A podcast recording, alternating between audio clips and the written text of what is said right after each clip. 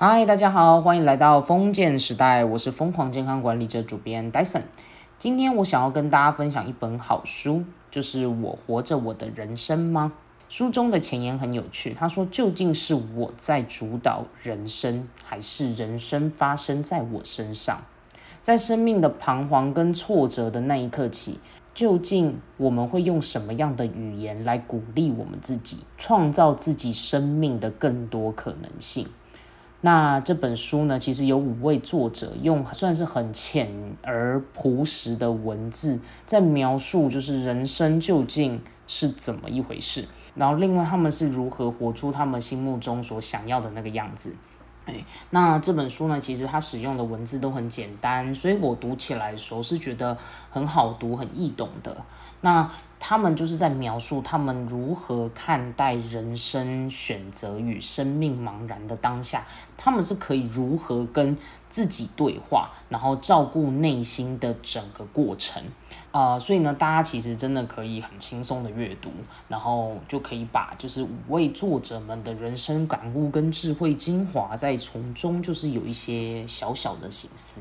对，那这本书的初衷其实真的是蛮有爱的。发起人 C C 他以一个感动千万个灵魂的为目的，来邀请其他四位作者们共同创作这本书。他想要做什么？他想要用文字各类的平台，告诉每一位就是朋友们，人生究竟是怎么回事。书本的版税也会全数捐给每位作者自己选择的公益团体。所以呢，这份爱跟实践的力量，其实我觉得是蛮有意义的。这也是当初我愿意翻开这本书的初衷，就是我觉得哇，他们这个版税最后是全部捐献出来，然后他们是真的很想要分享他们人生当中的这个精华，所以我就决定说，我一定也要来读，然后为此就是推荐这本书，然后也可以作为触动更多人对于迷茫的人生生命之路里面，我们是可以怎么样来看待自己跟照顾自己的心。对，那书中其实有三个体会我。特别有感觉。书中其实描述了很多的关于体验、创造、挫折，以及如何重新关爱自己、寻找自己内在真正所要的。那这部分的话，我建议是可以搭配作者书中的一些生命故事，慢慢的去看，这样子的话会特别有感受。那我今天的话就主要分享我自己所看到，我觉得特别有共鸣的三个书中的体会，来跟大家分享这样子。啊，第一个的话是一个人的初心，对一个人的初衷。作者群里面其实有一位是奥丁丁集团的创办人王俊凯，他是我在书里面看到内心非常坚韧的一个创业家。他很知道他自己要的是什么，在二零零九年初的时候就从美国回来台湾，然后开始就是小规模新产品的各类尝试。那二零一零年的时候创立了就是奥丁丁集团，他从中其实也做了很多取舍，像是他放弃了美国 Google 总部的工作，他放弃了他在美国创业的小成绩回来台湾，他的人生经历有许多次的那种重置的过程，包含他在台大毕业就到美国，硕士毕业去 Google 上班，啊，小规模的企业也放弃，毅然决然回来台湾。在这样一次又一次的重新归零的整个过程，他其实是非常不厌其烦诶。然后在书中他还写着说，就是我就是这么一个可以一直把自己放到重置过程里的人，然后一直在归零重新尝试。我觉得在文字之中，我都可以看到他对于这件事情他的态度，他是有一种不偏不倚的那种自豪的那种感觉。那其实我特别去欣赏这种人，就是面对自己的想要与不要，他拥有很高的自觉以及绝对的平静，而这样子的信念也展开了他各种选择之中，他是如何在谈合作案，或者是他要如何去应对进退跟很多的人交涉的方式，这也让书中其实有谈到一个很有趣的例子哦，他曾经想要跟日本 SBI 集团就是谈合作的时候。起初其实谈的并没有很顺，然后呢，他也是有一度想说啊，这么不顺的话，干脆放弃。但是当时他的公司的规模其实是很小，那 SBI 集团他愿意用上亿投资，关键条件就是创办人他必须得失去这个公司的主权。对，那这样可以让公司变得很扩大，但是他拿了钱之后，他便不能够再做自己了，所以这让作者其实是非常的犹豫。于是乎，他最终他其实选择了自己，选择了他的初衷，他就直接婉拒这个合作。但这样婉拒合作的一个态度，却反而让就是 SBI 社团的社长回信表示，就是无论如何都要投资企业，就是产生了这种戏剧性的反转。嗯，那当然，我认为一个人呢，他能否在各个关键点里面胜出，并且成就翻转的成因，其实是非常的多啦，不能够完全一以概之。但是我是很相信一件事情，就是我们的理念与初衷，尤其是非常的重要，那就是我们的初心，我们一个人的初衷。如果我们只是见钱眼开的话，而不去注意到长期下来对自身所造成的影响，那反而可能会是一件非常可惜的事情。从文中也提到说，因为作者的选择，他的人生其实重置过非常多次，经历过很多归零跟重启的过程。这部分我觉得非常的有道理，就是我们在探寻自己想要的人生道路上，我们的确有机会会经历到很多归零与重置的整个过程，这就是所谓代价的一部分。当我们想要跨越或找寻自己的这个过程里，我们其实是需要经历很多的尝试、挫败、重新学习，并且我们有可能有好一段时间，它是会经历比周遭的人来讲，在财务上更多的停滞。但我常常在感觉，就是我们宁可苦一段时间，但我们绝对一定要找到心自己内在的那个真正的自由与富足，因为那会是一辈子的事情。我们如果能够先追求我们内在的价值与调频，并且让自己的思想是清晰、架构是清晰，并且拥有长远的长期目标，我们就有机会。活出不一样的生命之路，所以不管人生必须要重新来过多少次，我们都必须要有明确的长期目标，那种明确感，那会让自己真正的啊确定自己要的是什么，并且呢能够把眼光放得更远。如果信念正确，我们终将会走向适合我们的那条路。对，所以呃，其实这一个整个的重置归零啊，整个体悟来讲，我是 看了那个小故事之后，我是特别有感觉。那再来第二个，我觉得很有感觉是什么？突破世俗框架。对，这部分的内容在作者王俊凯及刘轩的故事里面都有，就是突破框架，很类似像大量体验跟找寻自己的过程。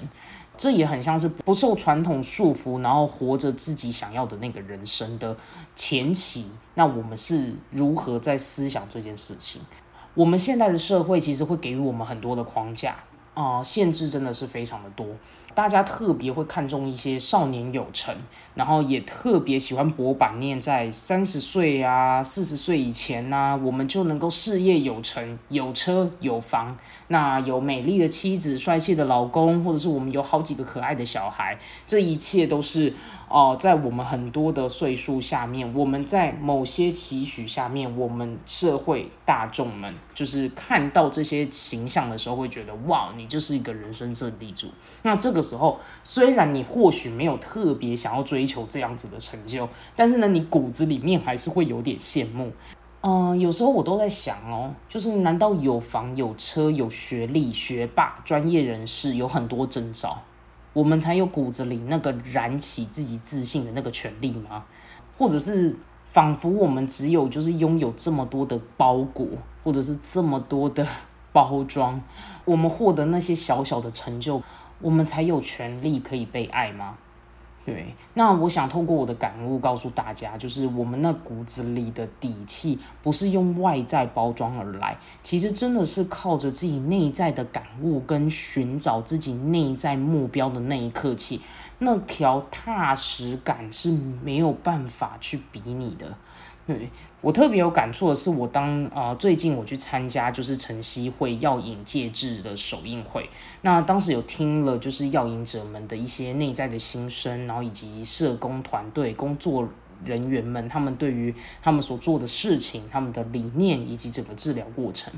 那药瘾者他发自内心的重新就是相信自己是可以回归社会的时候，他们开始用微薄的力量帮助其他药瘾者复归社会，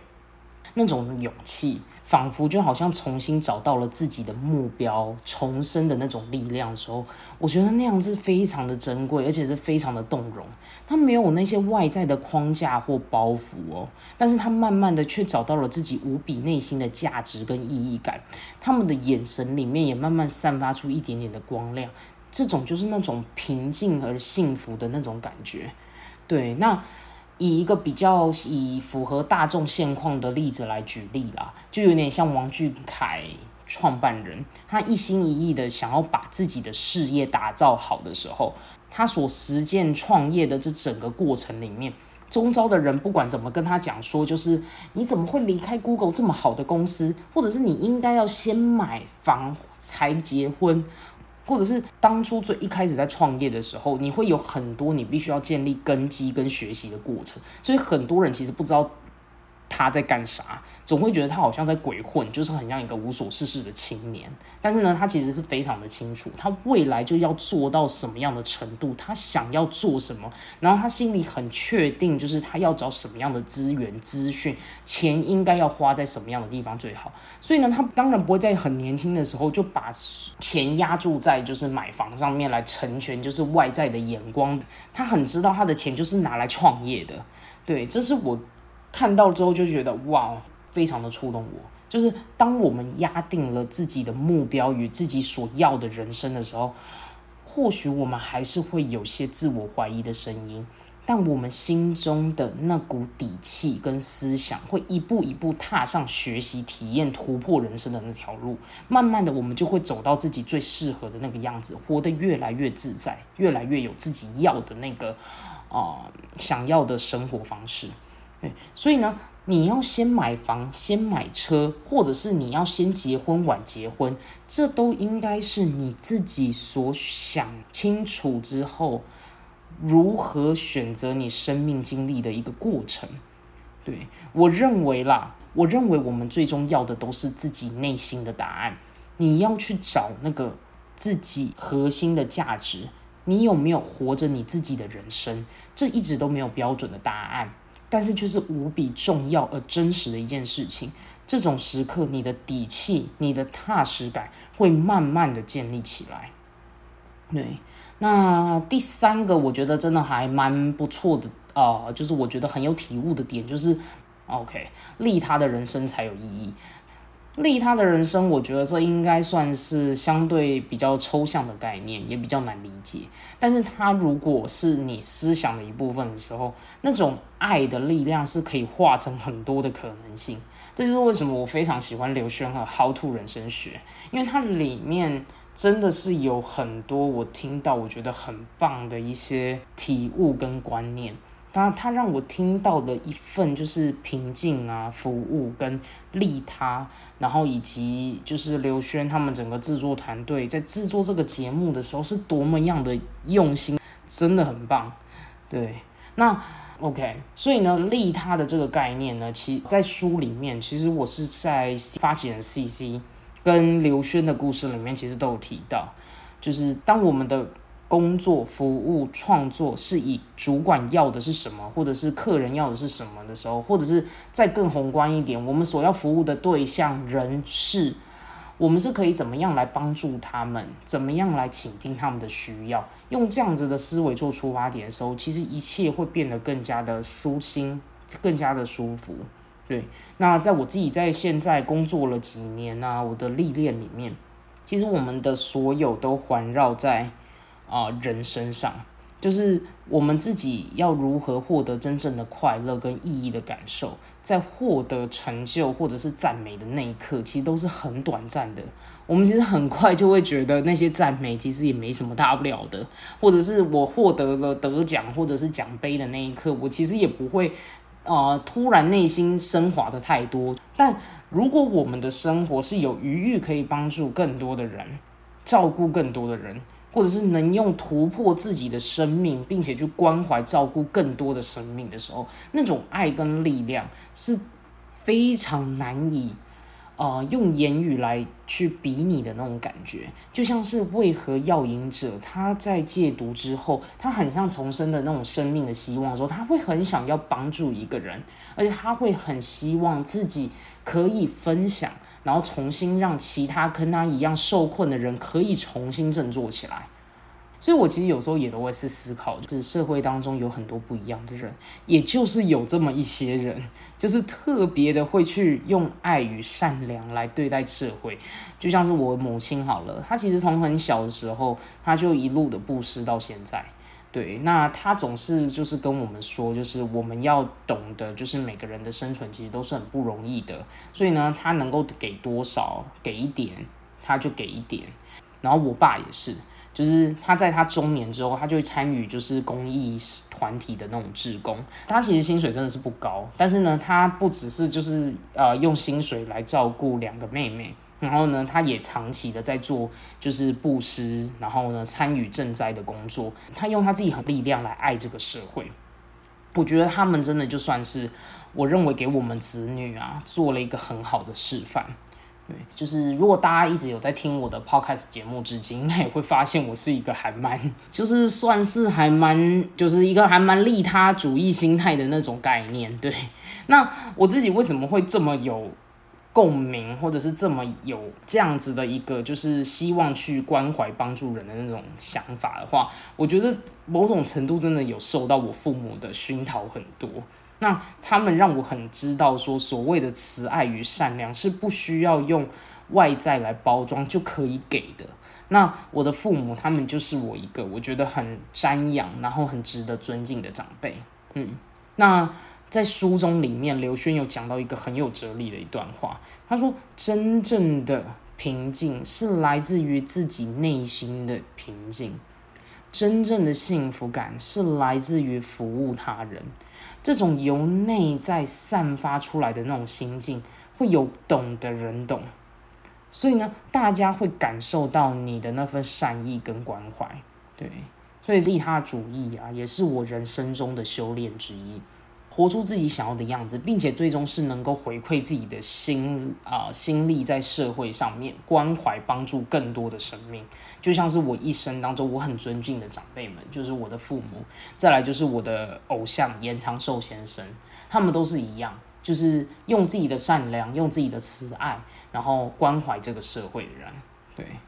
那这本书中呢，其实作者的身份是非常多元啦。就是有创业家、有艺人，然后国际大厨，然后作家啊、主持人等等的。那他们也都是业界的顶尖人士。那透过这本书，他们揭露了自己人生这条路上用着什么样的价值观的那种信念，一路走到了今天这样子，他们自己的璀璨的生命之路。那在书中里面的观点呢，让我嗅到了很多，就是活出自己，然后寻找自己很大的关键点，其实就是在于你要如何体验、跳脱跟目标清晰。对，所以呢，前言他有一段话，真的非常的，算是非常的有启发性。他说，许多人的成功，他并非是得天独厚，或者是向来一帆风顺，更多的时候是，如果了解他们的际遇哦。会发现关键点是在于他们在面对困境的时候是如何跟自己对话的。这种形成正向流动的这个种种概念，就是他们为什么之所以今日会成功很大的关键点。对，所以呢，其实这本书也很像是自己内在声音力量的一个小合集啦。嗯，那最后呢，不管我们获得到什么样的生命观点。我们都应该要相信，我们都可以拥有重生的那一天。只要我们开始去寻找内在的自己、内在的声音。对，OK，我今天的整个书评就讲到这里。很开心，今天各个大华人朋友们就是有幸听我的节目到这边。然后